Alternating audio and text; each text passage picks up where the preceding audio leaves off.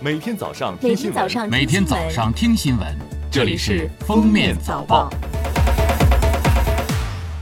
各位听友，早上好！今天是二零二零年五月二十一号，星期四，欢迎大家收听今天的《封面早报》。首先来听时政要闻：十三届全国人大三次会议新闻中心公告，十三届全国人大三次会议将于五月二十一日二十一时四十分在人民大会堂新闻发布厅举行新闻发布会，由大会发言人就大会议程和人大工作相关问题回答中外记者提问。为有效防控疫情，共同维护公共卫生与健康，新闻发布会将采用网络视频形式进行。二十日，全国政协十三届三次会议新闻发布会召开，大会新闻发言人郭卫民介绍，全国政协十三届三次会议将于五月二十一日下午三时在人民大会堂开幕，五月二十七日下午闭幕，较原来计划缩短了四天半。二十日，教育部应对新冠肺炎疫情工作领导小组办公室发布关于在常态化疫情防控下做好学校体育工作的指导意见。意见要求要根据疫情防控要求调整大课间形式和内容，场地空间不足的学校可分时段、分区域、分批次开展大课间活动，鼓励安排以单人自主完成的练习动作。复学初期不提倡组织统一距离、统一速度的集体跑步。根据有关要求，当前暂停学校大型聚集性活动和运动会，鼓励学校开展网络远程学生体育云竞赛和云上运动会，不得佩戴 N95 口罩进行体育运动。低风险地区学生在校参加体育活动时不需佩戴口罩。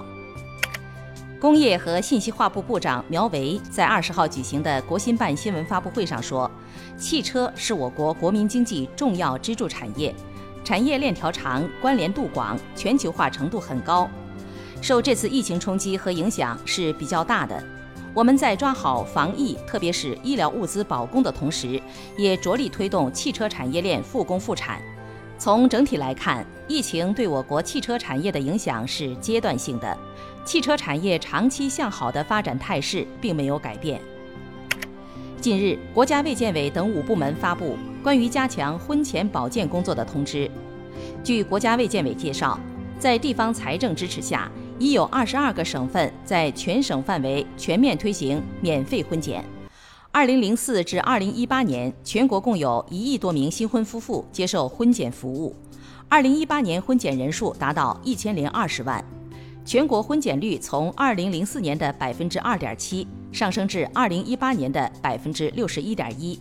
此外，二零零四至二零一八年婚检累计筛查出疾病人数达八百七十三万，其中生殖系统疾病三百零三万，指定传染病二百零二万，与遗传有关疾病七万，平均疾病检出率约百分之八点五。二十号，教育部网站发布《二零一九年全国教育事业发展统计公报》。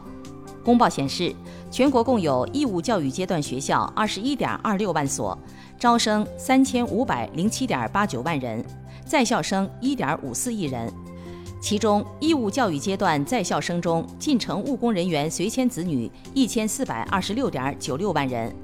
其中，在小学就读的一千零四十二点零三万人，在初中就读的三百八十四点九三万人。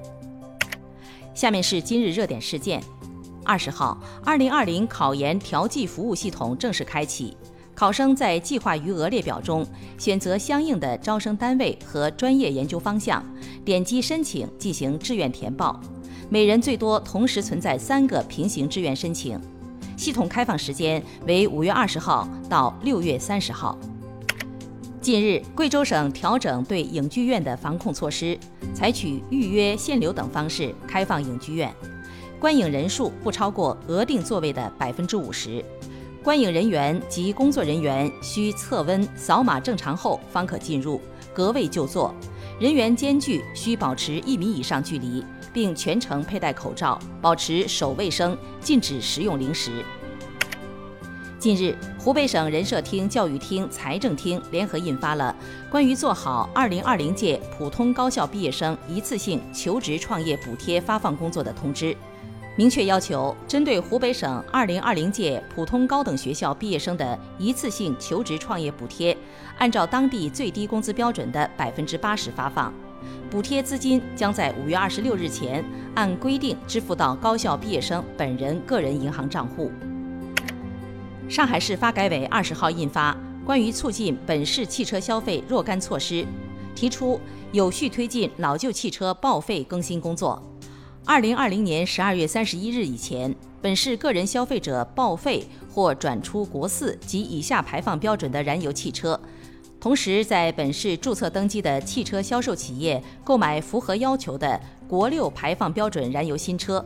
并在本市公安部门办理车辆牌照登记手续的，本市给予每辆车四千元的财政补贴。最后来听国际要闻。当地时间二十号，在韩国前总统朴槿惠亲信干政案和国家情报院受贿案发回重审的终审判决上，韩国检方要求判处朴槿惠三十五年有期徒刑。据报道，朴槿惠当日未出席审判，裁判部将于七月十号对此案进行宣判。巴勒斯坦总统阿巴斯十九号深夜宣布，巴方停止履行与美国和以色列达成的所有协议。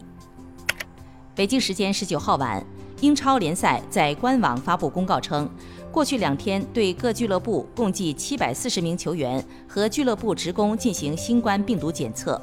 在三家俱乐部共计六人核酸检测呈阳性，检测出呈阳性者需要进行七天的居家自我隔离。沙特司法部五月十九号宣布，该国正式废除酌定鞭刑。这一刑罚取消之后，将以监禁、罚金等其他处罚方式代替。多年来，鞭刑一直是沙特阿拉伯最常见的惩罚形式之一。沙特法院过去对犯下婚外情、扰乱社会治安、杀人等罪行的罪犯判处鞭刑。沙特法院作出的鞭刑判决有时会多达数百下，早已招致人权团体的谴责。感谢收听今天的封面早报，明天再见。本节目由喜马拉雅和封面新闻联合播出。